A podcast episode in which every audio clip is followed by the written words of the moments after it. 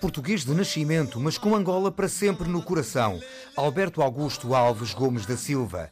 É no mundo da música.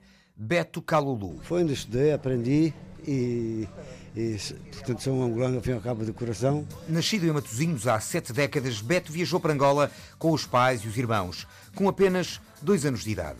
Por lá passou a infância e a juventude, de tal forma que se considera também um angolano de alma e coração. Vivi intensamente porque eu, além de brincar, estudar e tudo isso, eh, nos anos 60 e, vamos lá, 67, 68, comecei a integrar-me na, na, vida artística, vá lá na música, onde havia diversos grupos de, a tocar e, e eu ia, ia me divertir nas, nas matinés dançantes e essas matinés dançantes foi foi o, o, princípio de ser músico, porque com o balanço do rock and roll e twist, e o, o twist, a dançar, a batida com o gajo faz com os sapatos, tac, tic, tac, aí vinha para a mesa, tac, tic, tac. Alguém me disse que eu era baterista, olha, nasceu assim a, a, minha parte de baterista primeiro. Há muito radicado em Carvoeiro, Conselho Algarvio de Lagoa, Beto nunca perdeu as raízes angolanas, nomeadamente as que marcam o seu percurso artístico e musical. Em Luanda era o Beto dos Windies, Estávamos no início dos anos 70. Pois, o verdadeiro nome de Beto, é, aliás, em Angola era Beto Zwindis. Beto Zwindis, porque eu tinha uma banda de rock, que era os Zwindis. Foi realmente uma banda que deu, deu muito, muito sucesso. E uh, nessa altura era, Beto, era chamado Beto Zwindis.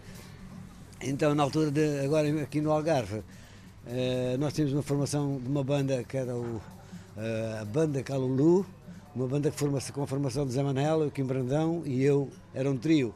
Eh, foi quando nós formámos o, o Banda Calulu. Ainda no início da década de 70, Beto e os Windies partem numa espécie de digressão que os conduz de Angola à Europa. Uma viagem, vim dar a volta ao mundo, um pouco do mundo, não é?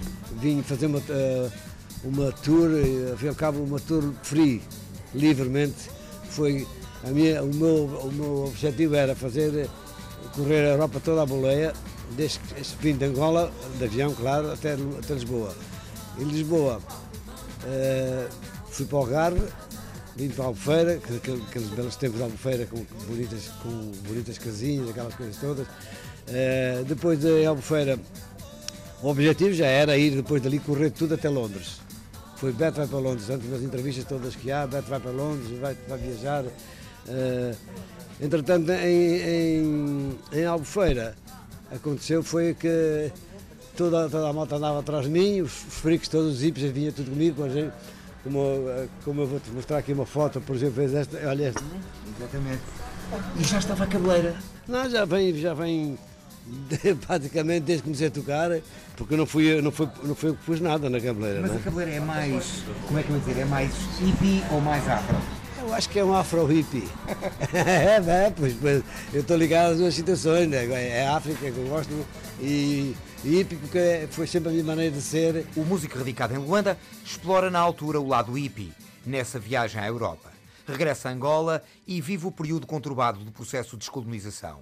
A fuga apressada de milhares e milhares de portugueses com uma família do próprio Beto, Corria já o ano de 1975. O músico recorda esse regresso a Portugal com a família dividida. Acho que foi um que foi cada um do seu jeito, porque aquilo ninguém pensava vir embora, não é?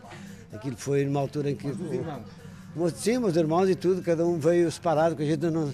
Como começou depois a, a, a lá a chamada guerra, quando em 70, nós viemos de Angola já depois da, da independência, viemos em 75.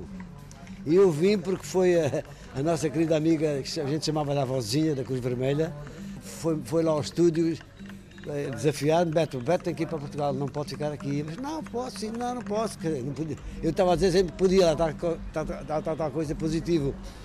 E ela, não, mas o Beto, como é o Beto está aqui na cidade de Luanda, não tem ninguém na rua, é só tiros por todo lado. E eu só estava eu sozinho no estúdio. E quando começava o estúdio, eu ia para a bateria, a solar, bateria todo lado, sempre a abrir. Em Portugal, Beto ruma ao calor e às praias do sul, e é no Carvoeiro, Conselho de Lagoa, que encontra o lugar a que passa a chamar casa.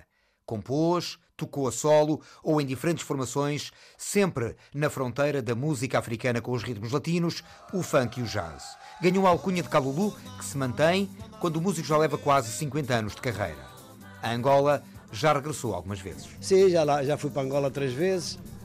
A última vez até fui, eh, fui eh, convidado pelo Ministério da Cultura, onde fomos diversos músicos, como eh, foi o, o Bonga, foi o, o Paulo Flores, foi o Fernando Girão, foi Adelaide Ferreira, um, ehm, foi diversos músicos daqueles tempos que fomos convidados pela, pela cultura.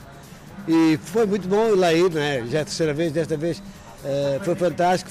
Só foi pena ser sempre eu sozinho e não ir com o meu projeto, que isso é a minha ideia era ir, ir ainda tenho essa ideia da cabeça de ir agora com o meu projeto. O tempo dirá.